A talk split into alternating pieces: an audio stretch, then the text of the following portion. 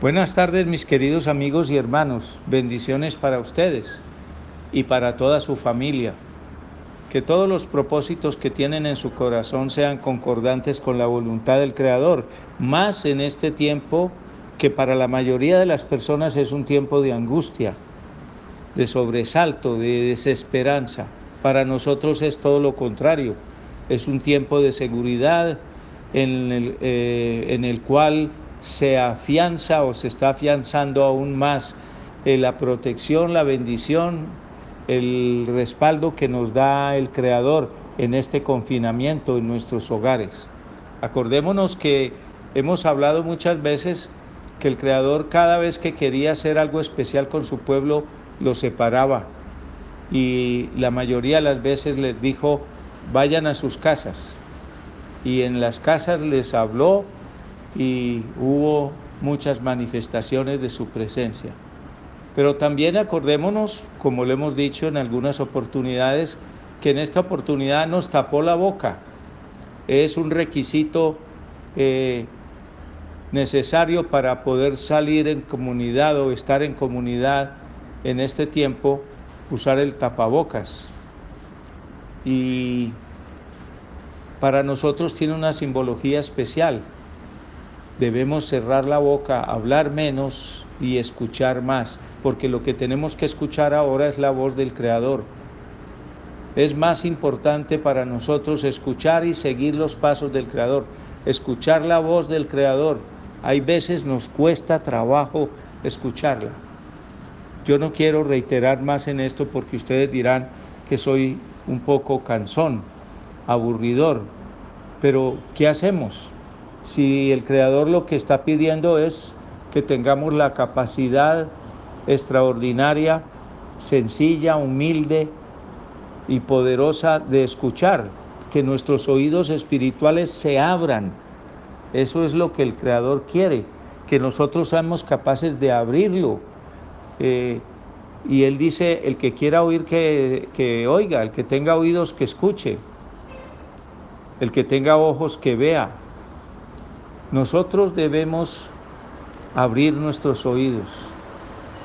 Nosotros tenemos que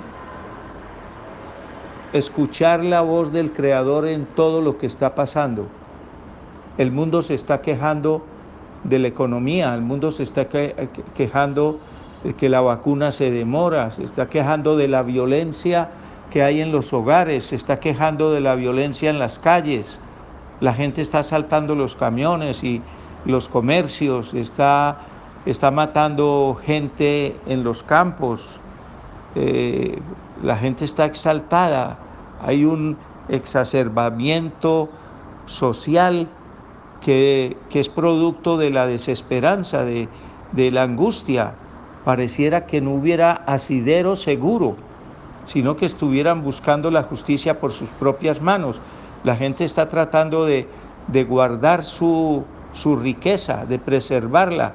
Mucha gente se está quebrando en sus negocios, está cerrando sus emprendimientos eh, y, demasiada gente está viendo desfallecer sus fortunas porque dependen de, de la actividad social, de que la gente consuma, de que la gente compre y los compradores están encerrados en sus casas, pero lo peor de todo es que no tienen ingresos, algunos, la mayoría no tienen ingresos. Nosotros no tenemos ese problema, nosotros no estamos esperando que se reactive la, la economía. La economía de nosotros no depende del libre comercio, de la oferta y la demanda. Nuestra economía depende de la voluntad del Creador.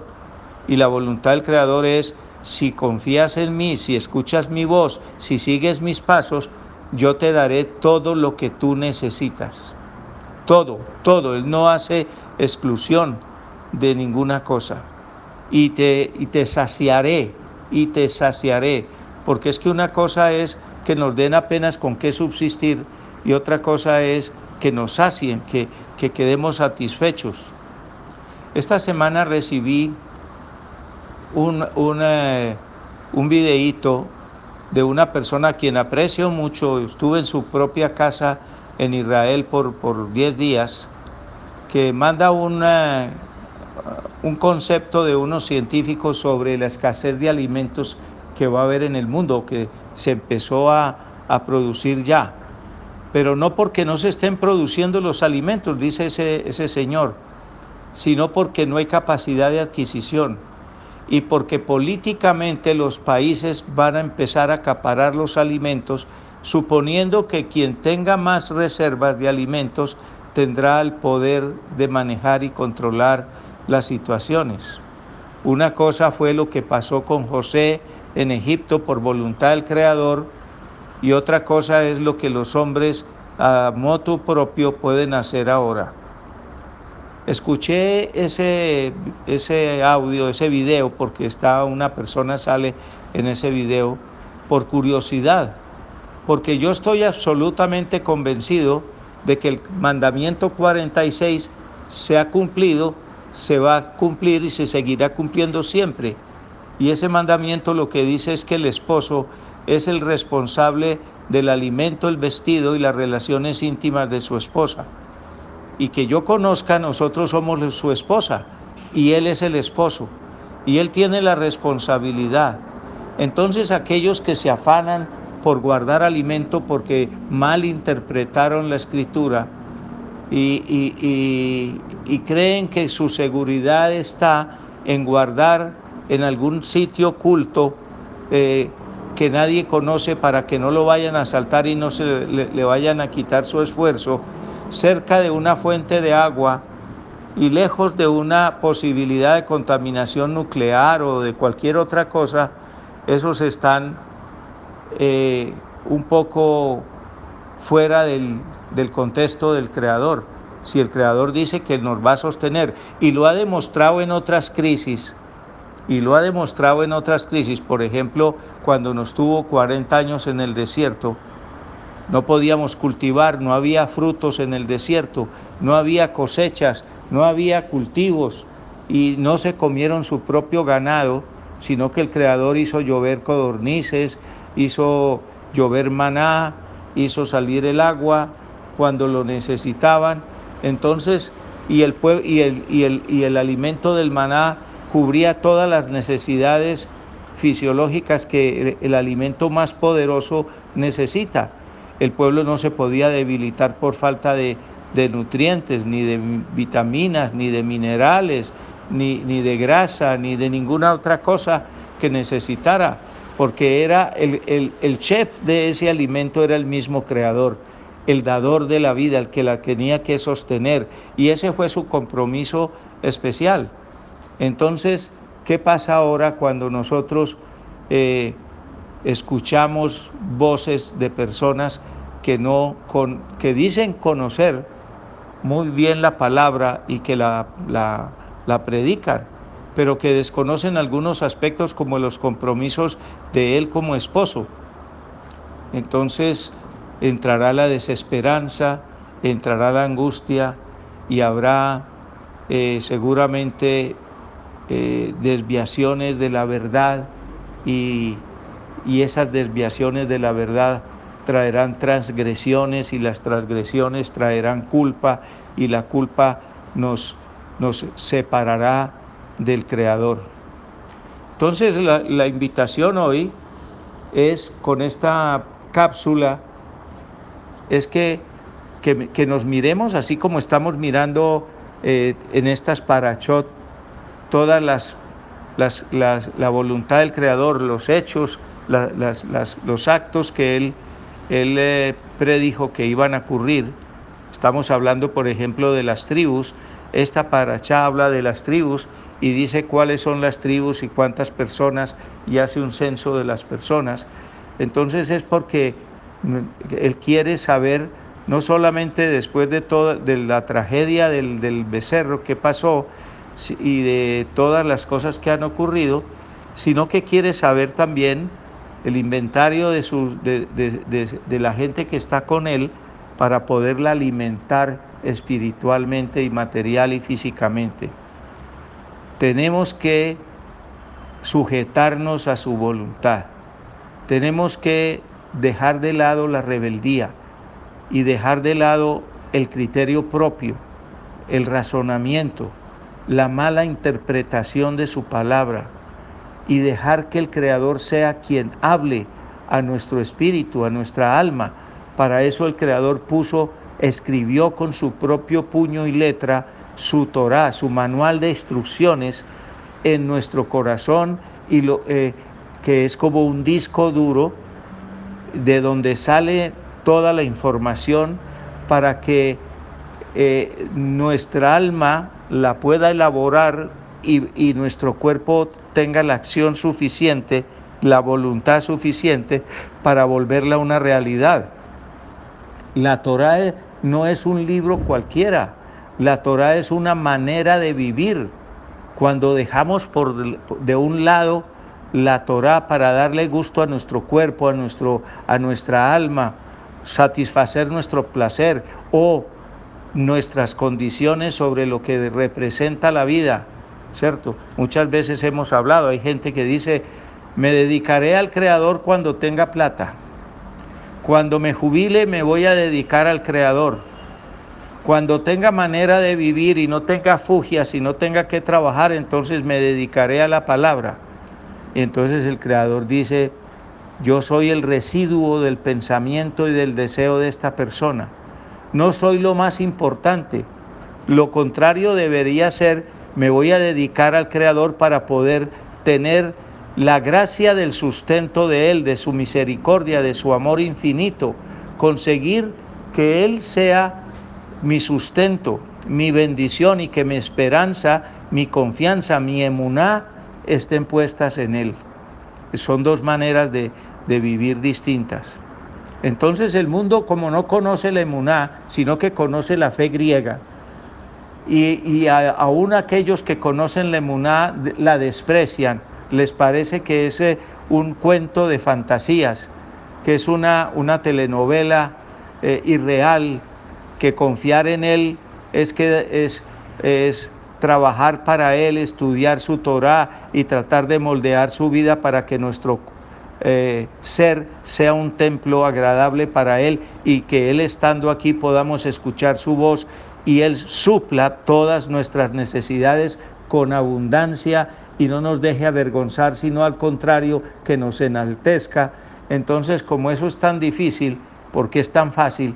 Porque las cosas fáciles no nos gustan, nos gusta retarnos.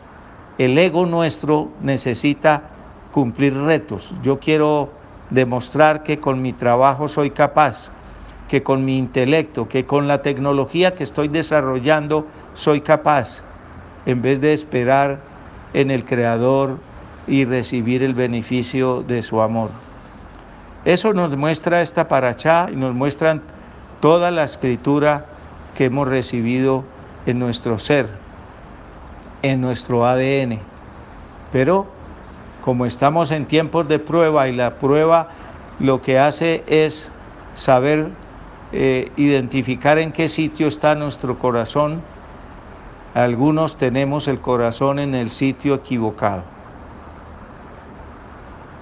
Confiando esas personas de que va a haber tiempo de, volverse a ubicar y que en vez de ganar la, la vida como se la están tratando de ganar aquí ahora, lo que están haciendo es perder la vida eterna. Y ese es un problema bien grave. Pero los que piensan en que perder esta vida y dedicarse al Creador, a su palabra, eh, confiar en Él para el sustento y no tener que guardar alimentos ni enriquecerse en el, en el, último metro cuando ya Él está por venir. ¿Para qué fortunas ahora si los hombres de las grandes fortunas no pueden comprar la vida? no pueden comprar la salud, se están muriendo los ricos igual que los pobres, los científicos igual que los ignorantes. Esa es una reflexión que nos, que nos tenemos que hacer. Entonces, ¿para qué seguir perdiendo el tiempo? ¿Por qué no dedicarlo a consignar eh, y cubrir el sobre, sobregiro que tenemos con el Creador? Humillarnos ante Él para que la vida no nos humille para que no estemos humillados eh, en la vida por las circunstancias, perdiendo lo que más nos interesa, lo que más amamos, el respeto, el amor, el cariño de los seres más, más hermosos de nuestra vida.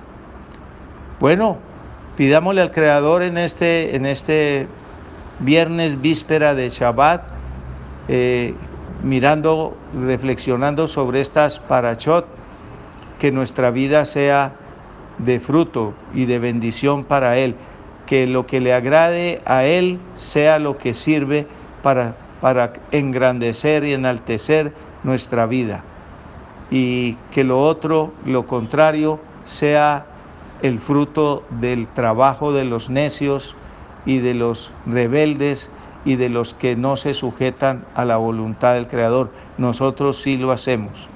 No necesitamos guardar alimento. El alimento, la provisión de alimento está en la palabra del Creador. Gracias Padre por, por abrirnos los ojos. Gracias por mostrarnos la realidad espiritual que pones en tu escritura Gracias por mostrar que nuestra escritura, la que tenemos en nuestro corazón, que nos hace partícipes de tu, de tu voluntad, porque eh, la Torah es tu voluntad, es el sentimiento, es el parecer, es el plan perfecto tuyo para la creación y para tu pueblo de Israel y para cada uno de nosotros, y hacernos partícipes de ella es, es un, un, un honor, un gusto, una, una un placer que nunca nos habíamos imaginado. Bendito seas por sustentar nuestra vida. Bendito seas por, por llenarnos de tu, de, tu, luz, de tu amor, de tu presencia eh, infinita, de tu generosidad extraordinaria. Llena pues la vida y los hogares de quienes están oyendo esta, esta pequeña píldora y haz de cada uno de nosotros instrumentos de tu verdad de tu amor, de la llenura de tu espíritu y de todas las cosas buenas y hermosas que tienes guardadas para tus mejores hijos. Gracias, Padre. Amén y amén.